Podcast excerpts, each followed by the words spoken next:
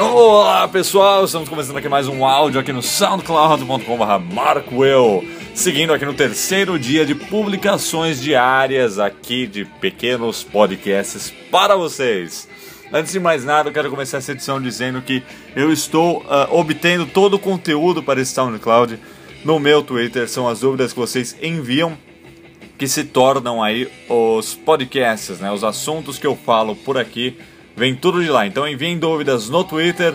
Se você quiser que eu fale sobre isso especificamente aqui, é, me diga para fazer um, falar no SoundCloud sobre isso e aí eu consigo dar mais atenção para você. Vamos lá. Uh, uma das coisas que eu queria falar é que do, no podcast de segunda-feira é, eu, eu, disse que eu fui na Apple Store lá dos Estados Unidos e eu troquei o meu iPhone por um novo em folha. Só que ele tinha jailbreak. E aí muitas pessoas me perguntaram: Mas Will, como você trocou o seu iPhone? Ele tinha jailbreak, não sei o que, não viola a garantia? Olha, por pela Apple, jailbreak viola a garantia, viola. Agora, Ninguém precisa saber que você tinha jailbreak. E se você restaurar o iPhone no iTunes, já era, elimina todo, qualquer vestígio de que tinha jailbreak lá. Então o que eu fiz? Eu fiz um backup, eu fui até a loja, eu rest... Eh, não, antes de ir na loja, eu restaurei o meu backup e o iPhone estava limpo.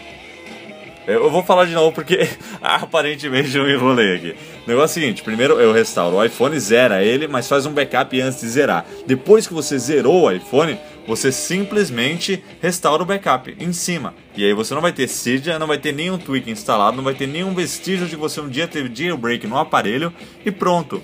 Aí ele vai estar tá zeradinho, você leva na Apple Store, ninguém vai saber que você teve, colocou, tudo mais. É...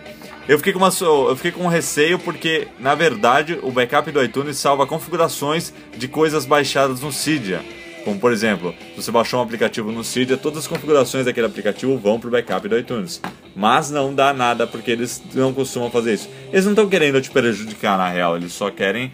Uh, não querem colocar o deles na reta e liberar, né? Porque os funcionários lá são bem gente boas, mas as políticas da Apple são bem rígidas. Uma empresa que impõe muitos limites. Vamos lá então, vamos responder aqui duas dúvidas da semana. Olha só, hoje, quarta-feira, tem destravado no youtube.com.br Macworld sobre 5 tweaks para o iOS 6 que vocês pediram e eu fiz. E vamos lá, vamos trocar de música aqui. Agora vamos lá, o André Moreira diz aqui que ele está com uma dúvida sobre produção de vlogs. Gravar um vlog com 5 minutos de duração, com a câmera traseira do iPhone, fica muito ruim?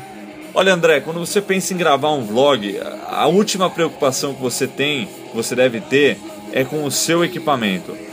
A sua preocupação principal deve ser com o conteúdo, com o que você quer oferecer, com a periodicidade que você vai conseguir oferecer isso. Sabe, se você olhar grandes vlogs de hoje em dia, no estilo PC Siqueira e Felipe Neto, e olhar o primeiro vídeos de, os primeiros vídeos deles, você vai perceber que no começo a, a, a produção técnica, o quesito técnico, era muito precário em relação ao que eles têm hoje, a tudo que eles têm hoje. E o que eles têm hoje não é muito avançado, porque um vlog não demanda é, uma estrutura técnica muito sofisticada. Então eu vou te dizer que é o seguinte, a câmera traseira do seu iPhone é excelente para você fazer isso. Desde o iPhone 4 que só grava em 720p até o 5 que grava em 1080 e eu já mostrei em um, em um vídeo o hands-on com o meu iPad mini, quando eu peguei ele lá em, no, no final do ano passado, eu gravei e uma hora o vídeo, no vídeo inteiro na verdade, está gravado com a câmera traseira do iPad mini, que equivale à do 4S e a qualidade é excelente. O que você precisa na parte técnica é uma iluminação legal. Então procura aí uma lâmpadazinha de mil watts, sabe?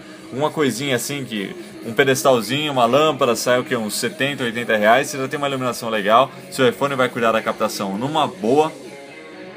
E é isso. Começa a fazer o seu conteúdo.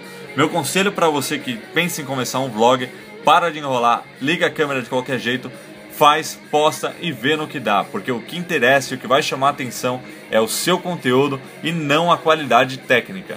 Se as suas ideias são legais, você vai conseguir uh, muitas, uh, você vai conseguir atenção na internet. Agora, é claro, com o tempo você vai aprender e vai evoluindo também, tá? Você pode notar se você assistiu os nossos primeiros vídeos que tudo começou aqui com uma câmerazinha JVC, mas com o tempo eu aprendi que o equipamento não é tudo. Você é tudo. Seguindo aqui as dúvidas, eu vou responder também uma dúvida aqui do Felipe Conceição, que me pergunta sobre o iPhone 3G. Ele tem um iPhone 3G de 16 GB e não consegue instalar o iOS 6. Olha só, Felipe. é, esse iPhone 3G com iOS 6 é uma coisa. Bom, o iPhone 3G não recebeu nem o iOS 5. A verdade é que ele parou de receber suporte no iOS 4.3. E o problema é tão grave que você pode voltar para o iOS 3.1.3. A Apple liberou isso. Qual é o problema? O iPhone 3G é um aparelho muito primitivo. O processador dele é o mesmo do iPhone 2G de 2007. Simplesmente não aguenta. Você poderia colocar o iOS 6 se encontrasse uma forma, eu te digo que seria uma experiência muito frustrante. Seria como rodar um Windows 8 em uma máquina de 1995, sabe? É, é possível, a arquitetura é a mesma, mas vai ficar muito ruim. Então desencana, não tem atualização, fica no 3.1.3. Sua melhor opção é o White Door, que é um software personalizado do iOS 3.1.3 que incorpora aí algumas funções parecidas com o iOS 6. Eu vou fazer um vídeo sobre isso mais pra frente. Não me pergunte quando, mas um dia desses aí eu vou fazer. Então, fica tranquilo, tá? É...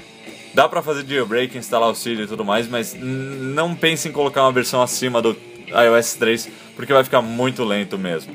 Bom, e é isso aí, pessoal. Ao som de Iron Man aqui.